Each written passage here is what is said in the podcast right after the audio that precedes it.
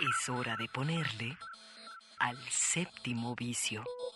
Un viaje a las pantallas de la creación. Miradas al séptimo arte, a la manera de Red Radio Universidad de Guadalajara. Bienvenidos.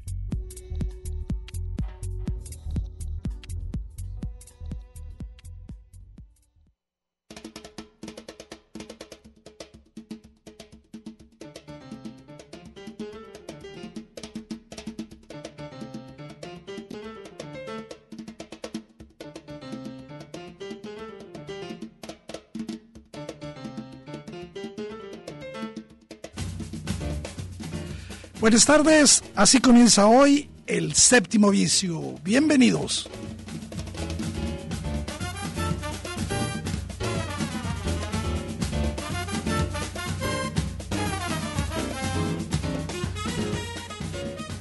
En vivo y en directo desde nuestros estudios aquí de Radio Universidad de Guadalajara con un saludo muy cordial de Eduardo Quijano y en los controles técnicos, en la operación de todo el equipo, mi querido Gus. Gus, buenas tardes. Y pues vamos a tener hoy un programa creo que muy interesante y voy a decir por qué.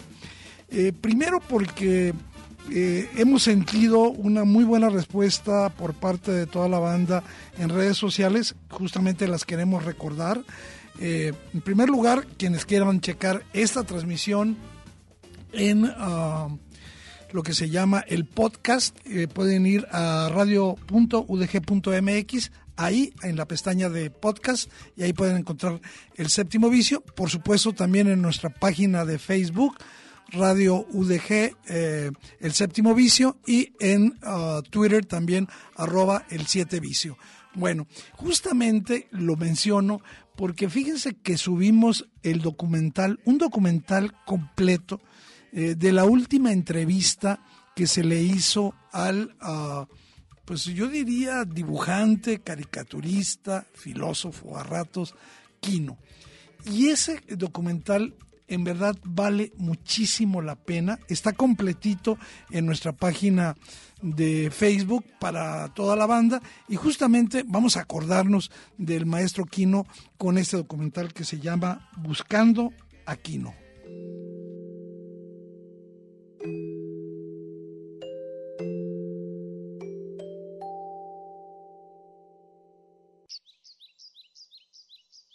Hombres y mujeres, en sus vidas, en sus casas y en sus trabajos.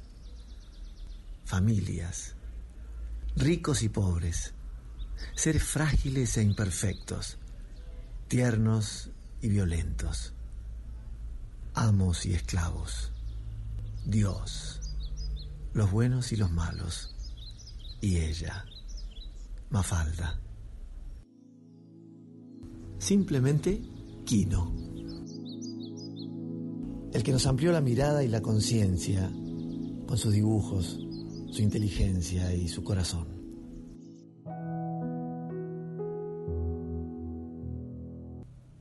Está retraído, su movilidad está muy reducida y ahora casi no ve más que luces, sombras y fugaces resplandores.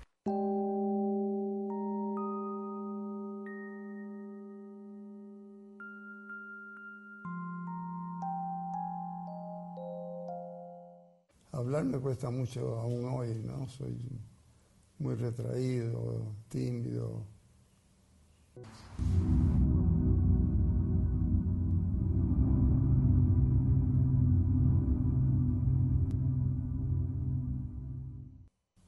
A mí la gente me preguntaba mucho, che, ¿cuántos años tiene Mafalda?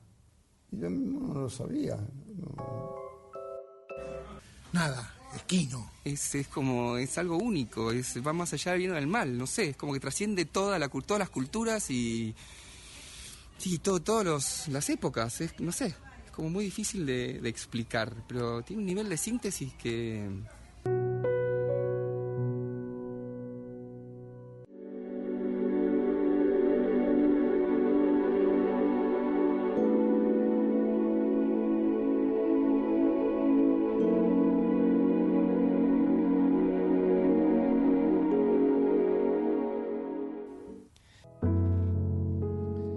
Pues ahí está este documental Buscando Aquino que pueden ver completito en la página de Facebook de El Séptimo Vicio. Y justamente sobre, sobre estas situaciones que nos dejan un poquito más elementos, que nos proporcionan más elementos para la reflexión, para, para pensar eh, desde, desde el otro lado de la vida, queremos hoy, eh, aquí en el séptimo vicio, entrarle a un tema que ha estado muy presente porque eh, uno de los efectos más, no invisibles, pero quizás menos tratados de la pandemia es la salud, la salud mental. ¿sí? todo lo que produce el estrés del confinamiento, todas las consecuencias de sentirnos atrapados sin abrazar a alguien, sin estar con nuestros amigos. Y por eso eh, Claudia Caballero, buenas tardes, ¿cómo estás? ¿Cómo estás, Eduardo? A todas amigas y amigos del séptimo vicio. Sí, escuchaba Aquino, escuchaba esta introducción que tú estás dando precisamente hacia estos temas que también los tenemos cercanos. Creo que es eh, la pandemia vino a a sacar a la superficie muchas cosas que estaban ahí, de las que habría que platicar y de las que había que enfrentar también. Sí, y con otras, digamos, con otras herramientas. Justamente nosotros hoy queremos eh, compartir con ustedes dos eh, documentales eh, que se pueden ver de manera en diferentes plataformas, uno en Amazon Prime, otro en Netflix, pero que digamos nos ayudan a sanar nos ayudan a entender otras maneras de curarnos. Bueno, pues el primero de eso se llama justamente así, heal, sanar.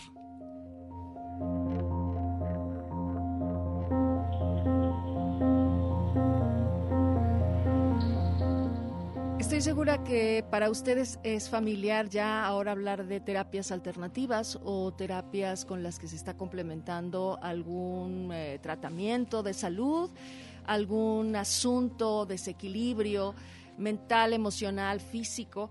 Y considero que este em, documental al que hace referencia Eduardo Quijano, que está en Amazon Prime, si bien no es nuevo, sí fue en su momento uno de los que precisamente abordó el tema de la curación tomando en cuenta las diversas prácticas en diferentes em, culturas, pero también eh, desde tomando la voz de los que, pues, eh, digamos, están como especialistas en la materia desde hace muchos años y entonces eh, habla de la conexión mente-cuerpo, ¿no? De este asunto tratado prácticamente en todos los medios y de los que no es nuevo escuchar hablar documentales como el What the Fuck I Do We Know o You Can Heal Your Life, tú puedes sanar tu vida.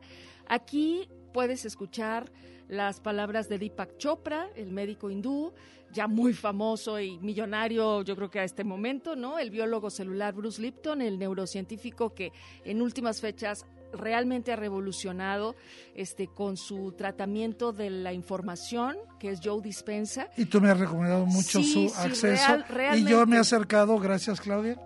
Joe Dispensa ha, ha, creado una serie de materiales muy accesibles para poder entender esta conexión de mente-cuerpo, de las creencias y de lo que significa el cambio que todos queremos. Todos queremos cambiar algo, sentirnos mejor, evolucionar, tener un mejor trabajo. Sentirnos bien. Una relación distinta, sentirnos bien y cómo todo lo que hacemos pues está a nivel inconsciente, pero también a nivel celular y, se puede transformar. Bueno, eso es lo que dicen, ¿no? Sí. Aquí hay otros famosos, eh, tal vez otros no, no tan conocidos, pero la visión que describe, en este caso, quien este, conduce la investigación y que va buscando a ver tanto en los pacientes o personas que están enfermas como en sus eh, opciones eh, y, y, quienes les dan sus diagnósticos y sus pronósticos, ¿en dónde está realmente el tema de la armonía? ¿En dónde está eh, la fórmula de la curación? Sí, aquí lo que ellos insisten y coinciden todos en la importancia de eh, la mente para eh, como una herramienta para la curación. sobre todo el doctor Chopra hace hincapié que los pacientes debemos creer siempre en el diagnóstico, pero no en el pronóstico. Es decir, aunque esto sea fácil expresarlo, eh, digamos, el poder de la mente está en tratar de eliminar en el proceso curativo la idea de un pronóstico que muchas veces suele basarse en pues una especie de promedio de miles, a veces de millones de personas y casos, ¿no? Eh, creo que eh, la mejor forma de alinear mente y cuerpo, lo que ahí proponen, es la meditación, Claudia. Si lo ubican como una de las prácticas que, que mayor bienestar y mayores este, opciones a largo plazo le pueden dar a una persona que tiene algún tipo de desequilibrio, ¿no? Emocional, físico o mental.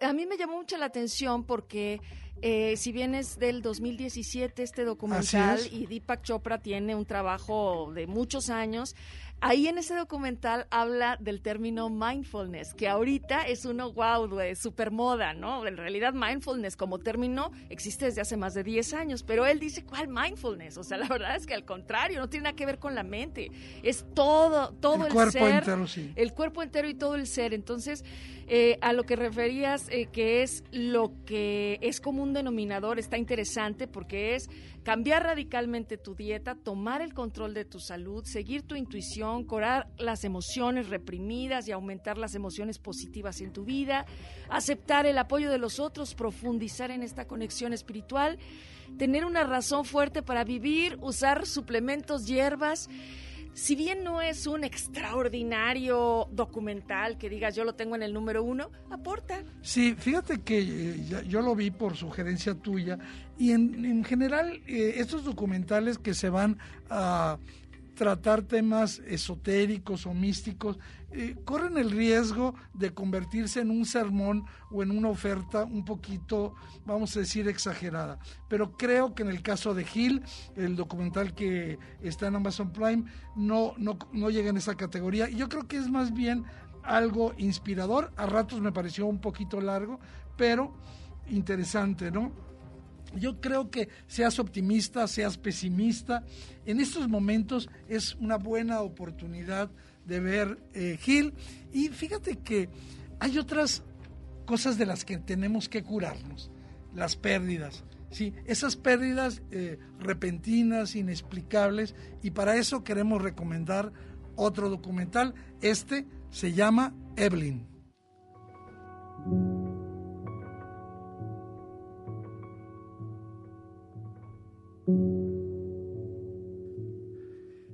Evelyn está en Netflix. Eh, es el director, es eh, Orlando Von Enseindel. Él es británico. Eh, fíjense que, digamos, algunos que estamos muy cercanos a la producción cinematográfica lo conocemos bien porque él recibió el documental al Oscar por, perdón, primero fue nominado al Oscar por un documental llamado Virunga, sobre esta batalla feroz que hay entre cazadores furtivos y quienes cuidan el Parque Nacional de Virunga en el Congo, ¿no? Este parque no solo ocupa un lugar eh, especial y particular, atrae muchos turistas al, Congo, eh, sino en todo el, planeta. ¿Y por qué? Porque es el refugio de, gorilas, de gorilas de montaña, esos gorilas que son lo más parecido en su comportamiento asociativo a los humanos, que están en peligro de, extinción. E, esta eh, especie es, una especie particularmente socializada y, decía yo, muy parecida a los humanos. Luego, en el 2000, eso fue del 2014 Virunga, y en el 2016 eh, eh, el mismo director Einsindel ganó el Oscar al mejor cortometraje por eh, Los Cascos Blancos, un, mediometraje que muestra los heroicos esfuerzos de los médicos en Siria. Ambos materiales, tanto Virunga como los cascos azules, también están en Netflix. Pero ¿de qué va Evelyn? y, voy a decir que no es una película eh, fácil de ver, no porque este, eh, trate temas complicados, sino porque a lo mejor eh, les puede tocar a, digamos, muy hondo. En mi caso, sabiendo o conociendo personas que han decidido quitarse la vida, la película me emocionó mucho, ¿no? ¿De qué se trata? Pues él y su familia, pues quieren curarse de el suicidio de, uno de sus miembros, de Evelyn, el, pequeño. Y eh, pues yo voy a decir algo, la película en ciertos momentos sí te, te arrebata, ¿no? Y bueno, la película va a ser un viaje por las tierras altas de Escocia de esta familia que se va a pie caminando y empiezan a platicar algo que nunca habían platicado. ¿Qué había pasado con Evelyn? ¿Por qué no habían tratado el tema? Y bueno, pues hay que decir que Evelyn eh, padecía esquizofrenia crónica y después de varios intentos fallidos se quitó la vida en 2005 a los 22 años. Eh, de hecho, fíjate que el perfil de este adolescente se puede ver eh, al principio durante los créditos de, Evelyn. Yo creo que este viaje, esta, caminata larguísima, es un medio eh, para que el propio cineasta, que siempre está en el centro de la película, que a veces está al borde y también llora al borde de las lágrimas, eh, ayude a sus hermanos, a su hermana y su hermano, a su padre, a su madre, y a los amigos de su hermano suicidado a entender qué había pasado, a recuperar la historia de, Evelyn y eh, yo creo que sí es un documental que parecería absolutamente personal, pero también rosa otras cuestiones que tienen que ver con los privilegios. ¿Quién puede hacer este viaje, esta caminata? ¿Quién se da ese permiso para ir hablando, para exorcizar los traumas? y filmar una película y luego exhibirla, ¿no? Eh, hay cosas muy bonitas en la película porque decía, es un viaje por las tierras altas de Escocia y bueno, siempre está eh, pues el, paisaje, ¿no? Eh, las montañas, yo creo que este tipo de situaciones que nos pone, pues nos van, nos van curando poco a poco, ¿no?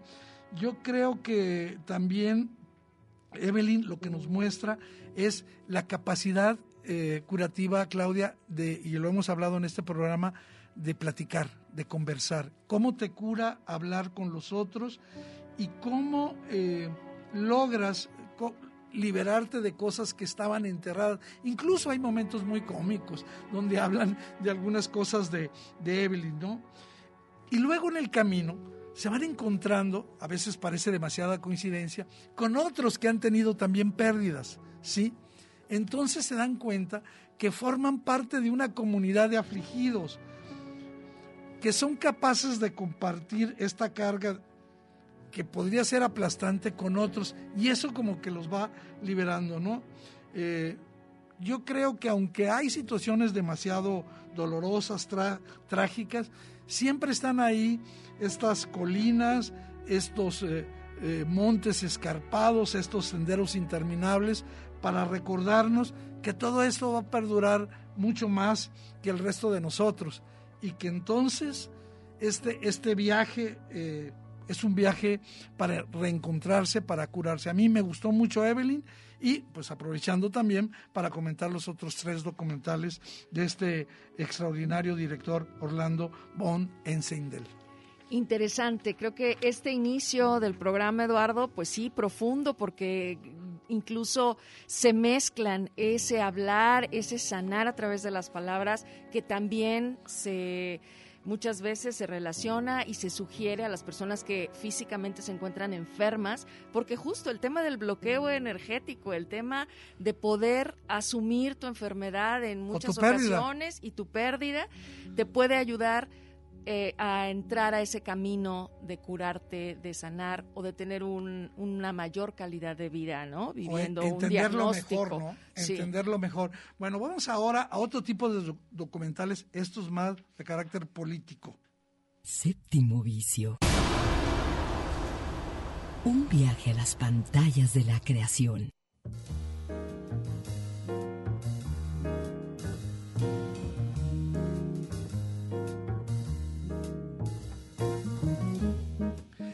Fíjate que hay dos documentales, uno muy reciente este, y otro, digamos que ya tiene algún tiempo, eh, que nos hablan de, pues digo, la situación, de hecho los dos son bastante recientes en las redes, Eh, y el primero que me refiero es eh, uno que lleva por título El arte del asesinato político.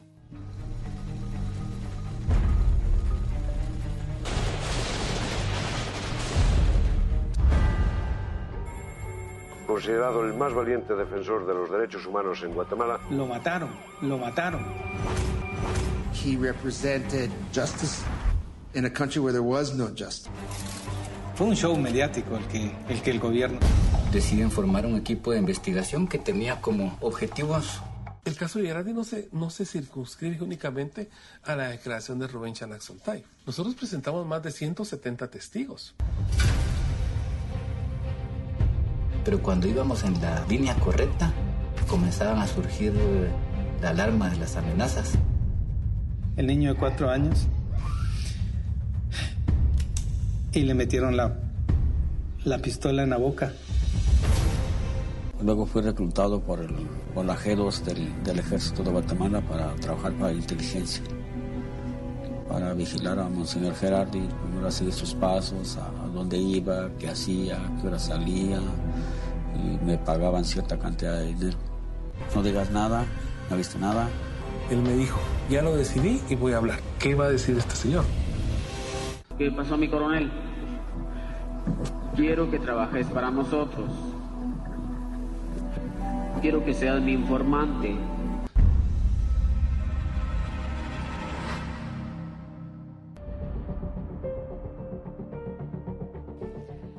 Yo no he visto este documental, pero solo de escuchar esto que acabas de preparar para nosotros y que lo pones aquí a, ante nuestros oídos, el arte del asesinato político, yo lo quiero ver. ¿Está en YouTube, Eduardo? No, no, está en eh, HBO y está basado en un libro del escritor, del soberbio escritor Francisco Goldman, que se llama Igual, y, y digamos el contexto es la, esta brutal guerra civil en Guatemala que pues duró 36 años, de 1960 a 1996, y provocó el asesinato, el genocidio de cientos de miles de civiles, particularmente, Claudia, de la población indígena maya. En ese entorno, el, el, obispo católico Juan Gerardi se convirtió en un activista a favor de las causas del pueblo maya que buscaba justicia por ese genocidio y también dándole cotidianamente la voz a aquellos que no la tenían en sus homilías y de, muy, de muchas maneras.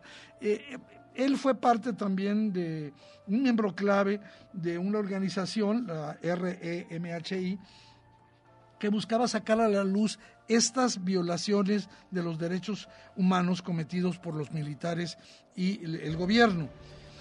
Bueno, pues entonces eh, el obispo Juan Yardi se convirtió en un objetivo y el 26 de abril de 1968 fue brutalmente asesinado.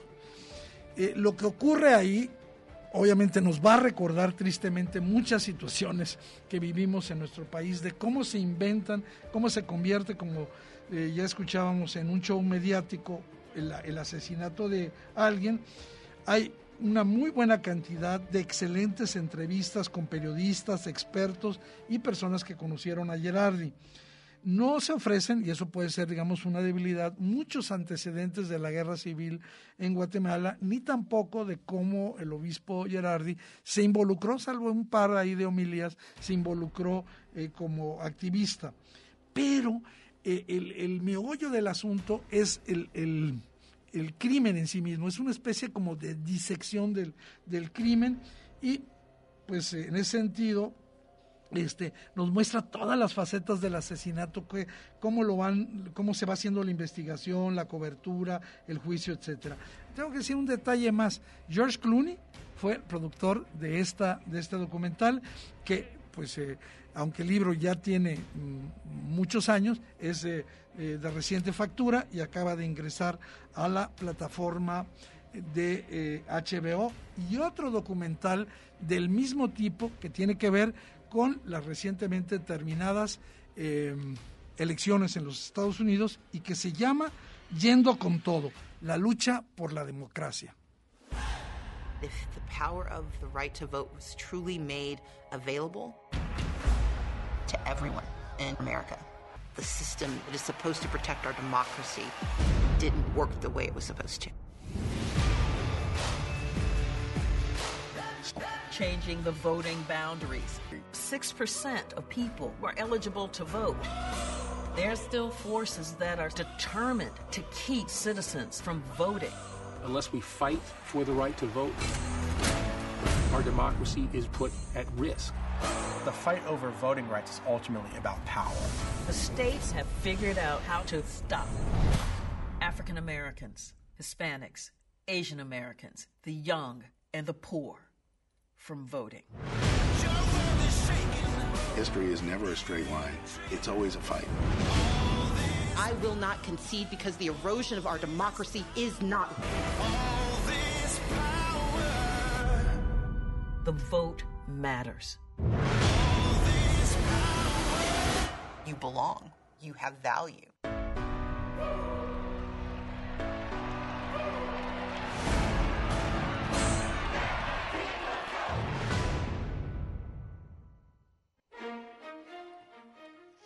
Y fíjate que, Claudia, este documental, Yendo con todo por la lucha, eh, la lucha por la democracia, eh, que se encuentra en Amazon Prime, eh, está basado básicamente en la, en la, experiencia de una mujer, Stacey Abrams, que aparentemente, ella intenta demostrar que perdió la contienda por la gobernatura de Georgia en 2018 debido a la represión que los electores sufrieron, los electores afroamericanos, para, y que ya se había dicho, recuerda cómo se estuvo mencionando una y otra vez durante eh, las recientes elecciones en los Estados Unidos, y este, yo creo que, digamos, esto lo lleva, la lleva a ella a fundar una asociación, eh, Fair Fight Action, que se dedica a motivar a los, no solo a los afroamericanos, ya lo decía, también a, los hispanos, a los jóvenes, a los pobres,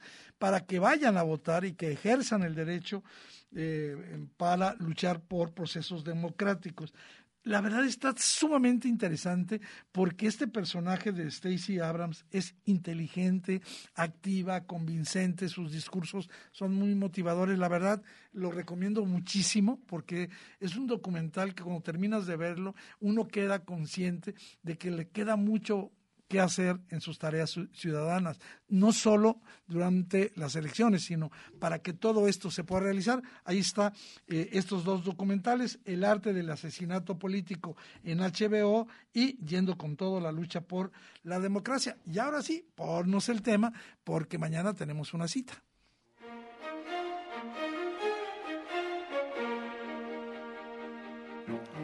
Pues da inicio la temporada de premios a lo mejor del cine y de la televisión con los Globos de Oro 2021, que ya eh, platicamos aquí en el programa. Van a anunciar a sus ganadores en esta ceremonia anual mañana domingo 28 de febrero, bajo la conducción de dos actrices que esperamos verlas con sus ocurrencias y sus guiones muy muy, muy finos y de muy buen humor. Tina Fey y uh, Amy Poehler desde distintas ciudades van a estar conectadas. La ceremonia la organiza la Asociación de la Prensa Extranjera de Hollywood y van a entregar en 25 categorías estos galardones. 14 son de cine, 11 son de televisión.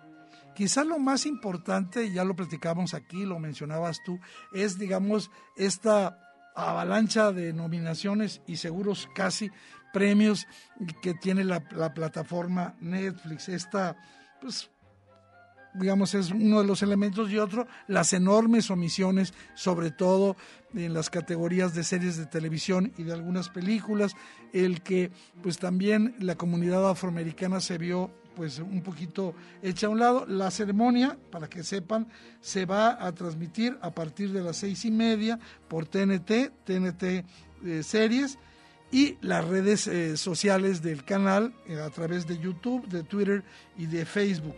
En español va a ser transmitido o conducido por eh, Aparicio y Leti Sagún, bajo el nombre para que lo busquen, Punto de Encuentro TNT. Ellas van a ser las anfitrionas, no, no necesariamente, y ya lo, lo dijeron, no van a traducir, simplemente ellas van a tener su propia. A las 7 en punto empieza ya la ceremonia oficial. Antes habrá media hora de estos prolegómenos. Por supuesto que no va a haber eh, alfombra roja ni nada de esas cosas, pero bueno, ahí está esta cita anual y pues ya se las comentaremos en el siguiente séptimo vicio. Vámonos a un corte, eh, Claudia, escuchando lo nuevo de Wizard.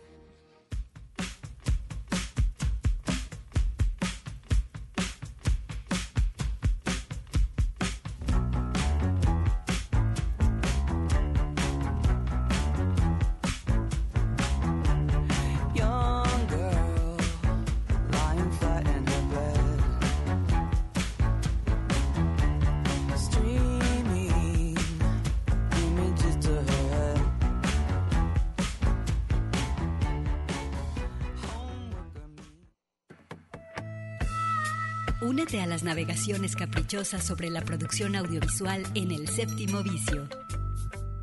Tentaciones visuales y placeres mundanos en el séptimo vicio.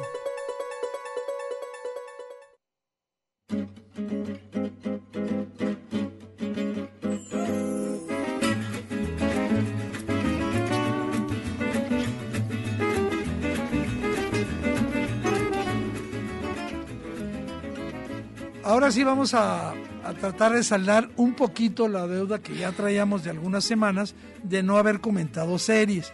Y vamos a comentar por lo menos tres series Bien. eh, de muy diversa calaña. Y la, eh, y yo digo que todas tienen algo para no solo entretenerte, sino dejarte con ese extra, con ese plus de eh, pues un contenido que tiene eh, pues más aristas que lo que está en la superficie. Y la primera de ellos es una serie que se ha colocado en los primeros lugares en México de eh, los espectadores de Netflix y se llama Detrás de sus ojos.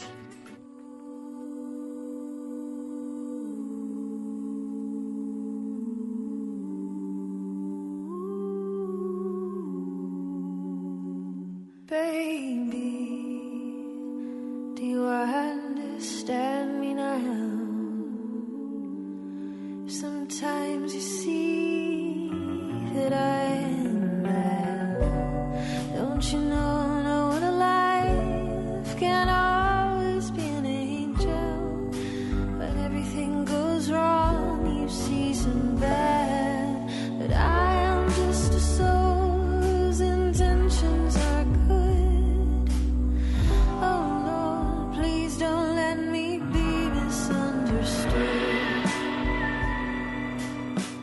historia de esta serie, detrás de sus ojos, lo que hace es introducirnos en un triángulo sentimental, amoroso, que de inicio parece como otro triángulo amoroso más en una serie, eh, en donde pues estás viendo hasta clichés, Muchos clichés. estás eh, viendo esta relación. El marido infiel, la chica fácil.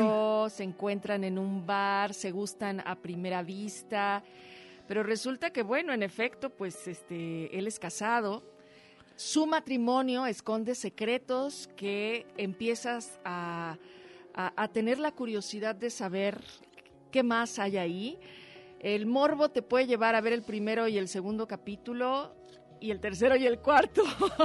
Son seis, muy cortos, son entre 47 y 53 minutos, lo que duran estos seis eh, Sí, episodios. tiene giros inesperados la serie, que es en donde ahí te toma desprevenida a las espectadoras y espectadores. Esta serie eh, que cuenta la historia de una madre, sol- bueno, de una madre que recién se divorció, Luis, que conoce a esta persona en un bar que es David y que tiene su acento este escocés muy marcado, una química entre los dos y resulta que al día siguiente se da cuenta que es su jefe, o sea, acaba de llegar el hombre a la ciudad, a un nuevo empleo y ella ya trabajaba ahí y esto se vuelve el inicio de una novela rosa, siniestra, perversa. Sí, y donde está una esposa que es manipulada, pero al mismo tiempo descubriremos poco a poco que es manipuladora, es controlada por el marido. La serie tiene muchos elementos de crítica a los vínculos humanos, a esa facilidad de las pasiones ocasionales, ¿sí? a, los chismes de las oficinas, ¿sí? a esos, a esos eh, chismarrajos de las oficinas. Yo creo que la puesta en escena, todo el diseño es bastante elegante, bastante elegante, misteriosa. No me gustan, ya te lo decía fuera de micrófonos, las escenas de, sexo, no solo convencionales, sino demasiado puritanas. Y bueno, son estos tres personajes, ¿no? me parece que el personaje de la esposa engañada de Adele es el más, más complejo de todos. Sí, porque también es el personaje que refleja problemas diversos, eh, mentales y de adicciones, que por supuesto, bueno, ahí es en donde te enreda un poco con eh, hacerte pensar que pues el, el- ella, ella es el centro de, de todo el misterio, ¿no? Sí, y aquí las culpabilidades se van a ir desplazando, ¿no? Primero la, la culpabilidad podría empezar con ella porque pues se dejó seducir por un hombre casado. Después de un acuerdo pensaríamos que él es el, el- el malo, el, el marido que engaña a una pobre y controla a una pobre mujer.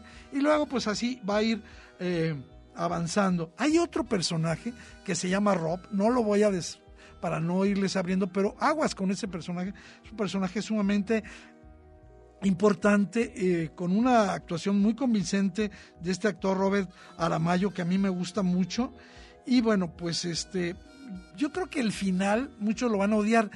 Eh, leyendo sobre, sobre esta serie, sobre Detrás de sus ojos, que está en Netflix, me encontré que la propia novela, eh, escrita por Sarah Pinborough, eh, cuando pues eh, salió a la, a la venta, los lectores les mandaron, le, le- mandaron muchas este, reclamos a la escritora diciéndole, ¿qué demonios hiciste con ese final? Bueno, pues el mismo final está en la serie y pues ya se los adelantamos. Tiene un, un final, yo digo, muy efectista, sí, que va a dejar con la boca abierta a más de uno y otros van a decir que fue una tomadura de pelo. Y entonces se pueden sentir un poco engañados, ¿no? Lo, lo bueno es que nada más son seis capítulos. Pero, pero sí vale la pena. Yo veo que te, re- te Sí. ríes, te diviertes y aunque te sientas un poquito diciendo, chin, eso nunca me lo imaginaba, pues ahí está esa serie y... Como siempre, eh, Claudia, yo doy crédito a tus recomendaciones. Yo había visto Fishing con John, eh, un primer documental eh, sobre la vida de John Lurie. Eh, ahorita vamos a ver quién es John Lurie, pero ahora eh, me invitaste a ver Painting with John en HBO y es una gran serie.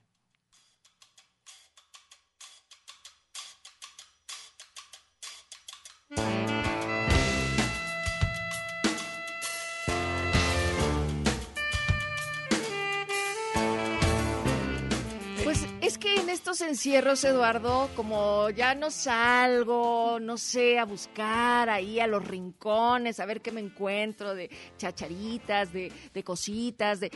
Me gusta hacerlo en las plataformas, entonces en las plataformas ahí me tienes, a ver, vamos rascándole y buscándole, tratando de este, esquivar al, al algoritmo. Exactamente. y entonces me encuentro con Painting with John y por supuesto que yo no sabía quién, era? John Lurie. Pues vamos a decirles a la banda, para los que sean muy jóvenes, quién es John Lurie. Pues un personaje que eh, cuando se filmó el, eh, esta serie, que es muy de capítulos muy breves, de, eh, capítulos de 20 minutos muy breve, que es una de sus frases. Bueno, primero, John Lurie fue una figura clave en la contracultura eh, y, del, digamos, de la escena indie neoyorquina desde los años 70 hasta los 90. Él fundó, eh, junto con su hermano, el pianista Evan, eh, un grupo que estamos escuchando de fondo, que se llama The Lounge eh, Lizards. Lizards, y eh, que fusionaba tanto el jazz como el punk. Y luego se hizo más famoso todavía porque eh, fue eh, una figura clave en películas clásicas como Extraño en el Paraíso y Bajo la Ley de Jim Jarmusch, París, Texas, casi nada de Wim Wenders, La Última Tentación de Cristo de Martin Scorsese o Corazón Salvaje de David Lynch. Ahí John Lurie actúa. Bueno, a él se le diagnosticó una enfermedad un poco extraña porque te va dejando artrítico, que es la enfermedad de, de Lyme o Lyme. Que esta la, pues es, es una bacteria, algunos dicen que viene con los ratones y con las garrapatas, y lo dejó este, pues, eh, en la necesidad de abandonar la música, y él lleva un poco más de 20 años en medio de la naturaleza, en una isla del Caribe, ahí viva, vive y se dedica básicamente a la pintura. Ahí en su rincón muy íntimo, con estos recursos que tiene, hace eso, una invitación a que la cámara entre. Em, él no empieza hablando ni de su enfermedad, ni de las situaciones que, lo llevaron a abandonar la música, sino empieza a hablar de este momento de creatividad, de esta opción que encuentra en la pintura desde chico, te empieza a contar cómo en su casa desde pequeños a sus hermanos y a él, pues sus padres los llevaron por el camino del arte como, como cuando te dan de comer una eh, una receta de todos los días que para él él pensaba que toda la gente este, así, así, era, así, había crecido y que realmente para ellos fue muy fácil. Me encanta la frase con la que precisamente se refiere a, a aquel pintor que seguramente ustedes recordarán, Rob Ross que dice que todas las personas podemos pintar y... Y él dice, no es cierto. John Lurie dice, permítanme, pero no es cierto. Yo creo que Lurie se equivoca. Fíjate que hay, eh, es un, es un eh, documental, déjense interpelar, déjense interpelar. Voy a mencionar solo una, una, una escena, una toma, donde la cabeza, solo la pura cabeza de Lurie, se va a asomar por una esquina del encuadre, la, te vas a acordar de ella, Claudia, y va a tener una, una charla rápida eh, con la luna sobre la naturaleza perversa de la soledad. ¿Qué plática? Eso es ese momento que ningún otro documental te lo da. ¿Qué, qué, documental te ofrece esa posibilidad de, de, compartir eso? Esa escena no sabes si, si tienes que reír, ponerte triste, ambas cosas o ninguna. Y es, es, es, es lo, lo, digamos, tiene un aroma, tiene una eh, voy a decir, un rapport tan diferente esta serie pintando con John que la verdad es sumamente recomendable. Yo la primera, el primer capítulo, la primera vez que lo veo, me encuentro con que en su forma es muy diferente y eso capta mi atención, es como a ver qué ritmo trae esto, a ver si lo voy a escuchar, a ver, voy a contemplar porque llega momentos en los que son minutos donde tú estás viendo eh, la, la, acuarela que él está dibujando y cómo la pintura y los colores se mezclan, se diluyen. Y cómo se van cambiando las formas. Exacto, y creo aquí eh, me lleva también a lo que mucha gente hoy y a través de esta pandemia, hago referencia nuevamente, nos ha dejado volver a estar eh, buscando de qué manera puedes estar bien o de qué manera puedes este, soltar un poco tu mente, tu trabajo, tu home office. Y hay quienes volvieron a las artes. Eh, volvieron a poner aquellos discos que no escuchaban.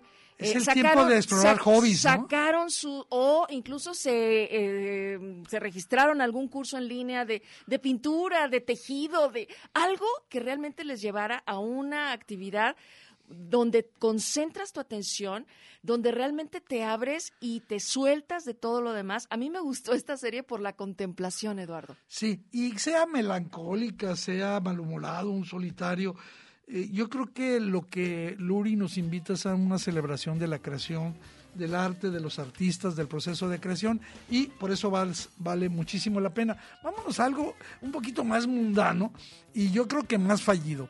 Un, eh, una serie documental que está en HBO también y que se llama Allen contra Farrow. This is the story of two of the biggest stars in the world. The father is Woody Allen, writer, director, actor. The mother is Mia Farrow, his co star and mother of his three children. Woody Allen is one of the most prominent American directors. He was such a cultural figure. I was over the moon happy, but that's the great regret of my life. I wish I'd never met him. Mia reportedly has a video of their daughter Dylan explaining how Allen molested her. Allen denies child abuse, but freely admits he's in love with another of Pharaoh's daughters, 21 year old Sun Yi. There was a stack of Polaroid pictures.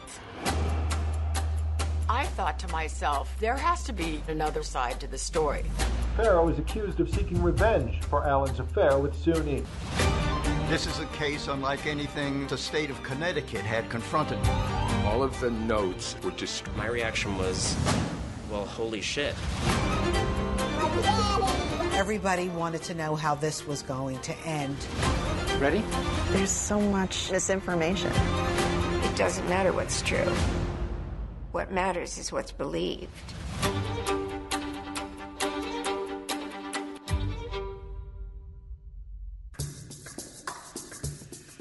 Pues ahí está este, esta serie que la semana pasada se estrenó. Eh, es una serie de cuatro capítulos que HBO presenta después de las nueve de la noche cada domingo. Algunos hemos podido ver ya más de un capítulo. eh, y eh, bueno, pues aborda esta acusación que se le hace a Woody Allen de haber abusado sexualmente de su hija Dylan en 1992. Y, digamos, dicho de manera directa y simple, Allen eh, contra Farrow es un nuevo intento de la familia Farrow de reivindicar esta postura eh, acusatoria. Y, pues, por supuesto, al frente de esta acusación está Mia Farrow. Yo creo que el problema que tiene este documental, si, si lo quieren ver, pues tiene elementos de, interés, pero es que no aporta ninguna prueba nueva, inédita, a un caso que se ha llevado a distintos tribunales y siempre los ha ganado Allen a lo largo de, digamos, de muchos años. Eh, y lo que, lo que intentan decir es que los eh, elementos a los que recurren no han sido evaluados. Yo creo que apuestan demasiado, son, eh, digamos, eh, exageradamente ciegos los argumentos que utilizan. Y yo creo que Mia Farrow se pasa todo el tiempo recordándonos cosas que ya vimos, cosas que ya sabemos, se afana en demostrar que toda la filmografía de Woody Allen está basado en hombres adultos que se enamoran de chicas jóvenes. Entonces yo diría, bueno, pues entonces tenemos que meter a la cárcel a Martín Scorsese por ser miembro de la mafia.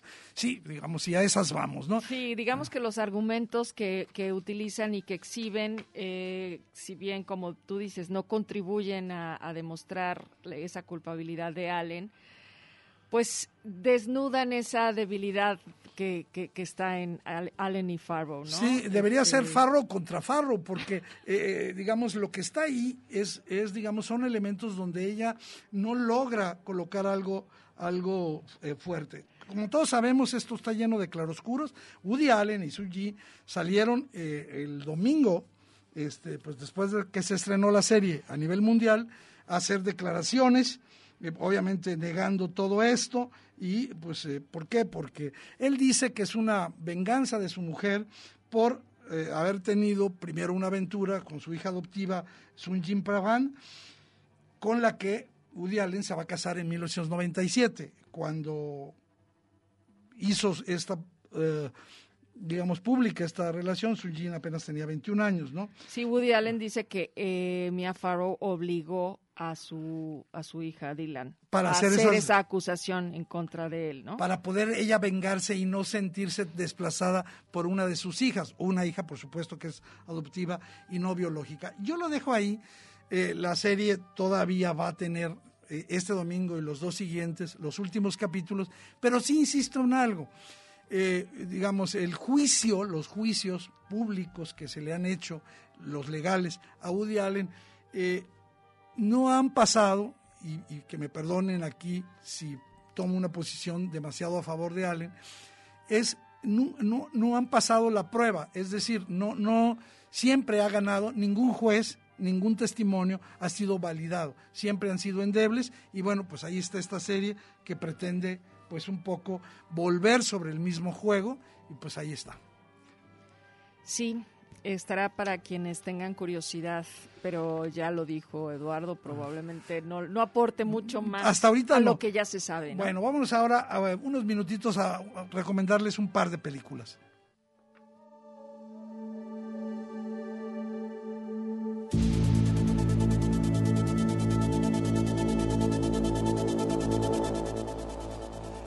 Esta película que vamos a recomendar, eh, I Care a Lot, que está en Netflix y con un excelente título, Descuida, yo te cuido. eh, es una historia eh, con un enorme personaje, un personajazo interpretado por Rosamund Pike, Rosman Pike, que se llama Marla Grayson, y también va a estar acompañada por la mexicana Eisa González, esta mujer que va a estafar, que va a abusar del sistema de tutelas adultos mayores para volverse rica. Es inevitable que eh, eh, no vayas a sentir eh, compasión por todos estos adultos mayores a los que se les despoja de su propiedad, de su voluntad y que en esta en este ejercicio de este del poder de este personaje Marla Grayson como tu, como, como quien lleva la tutela de, de estas personas, te da coraje que el Sí. sistema la proteja, que les, que les permita hacer todo eso.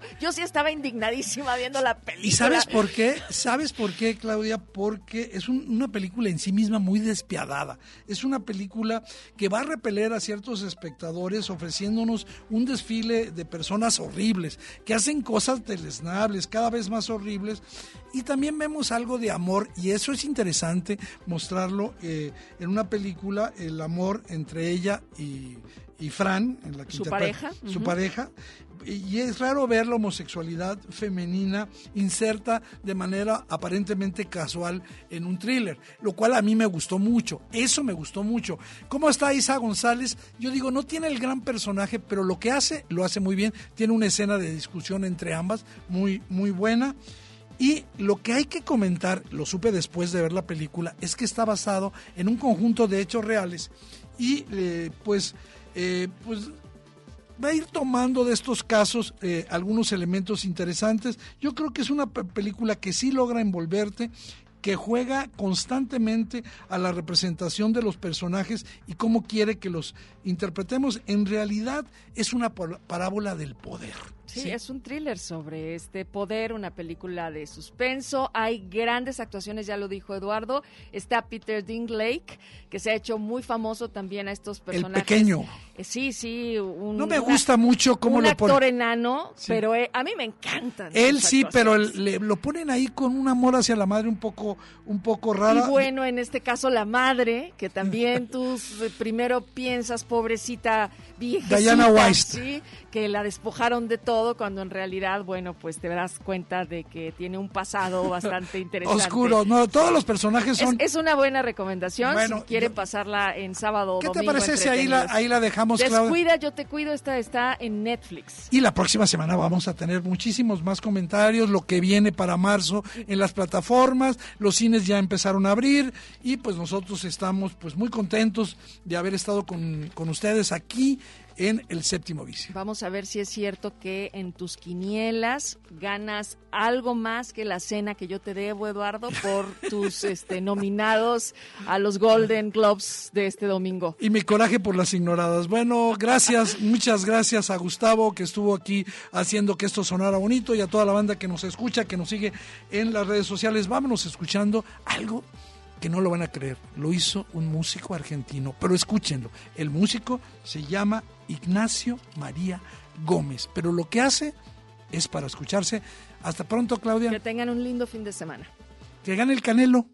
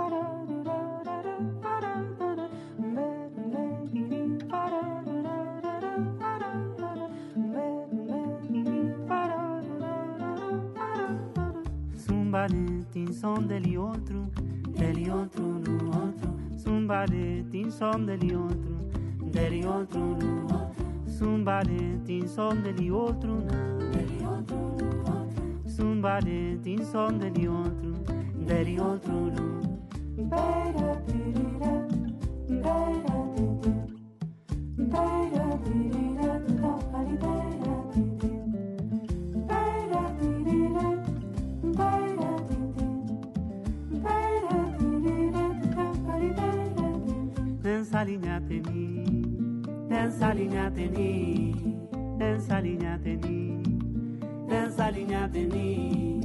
dança linha.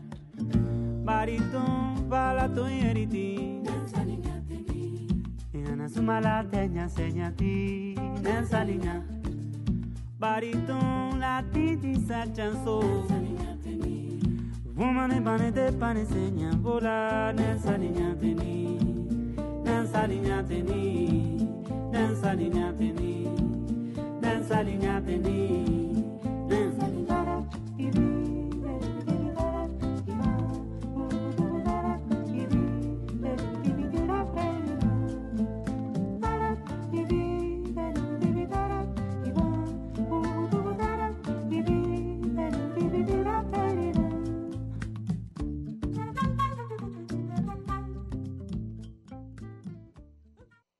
Séptimo vicio. La cultura del cine en imágenes sonoras.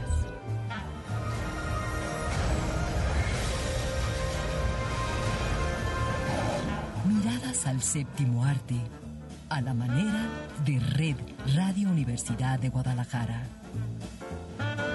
Escúchanos todos los sábados desde las 3 de la tarde. Hasta la próxima.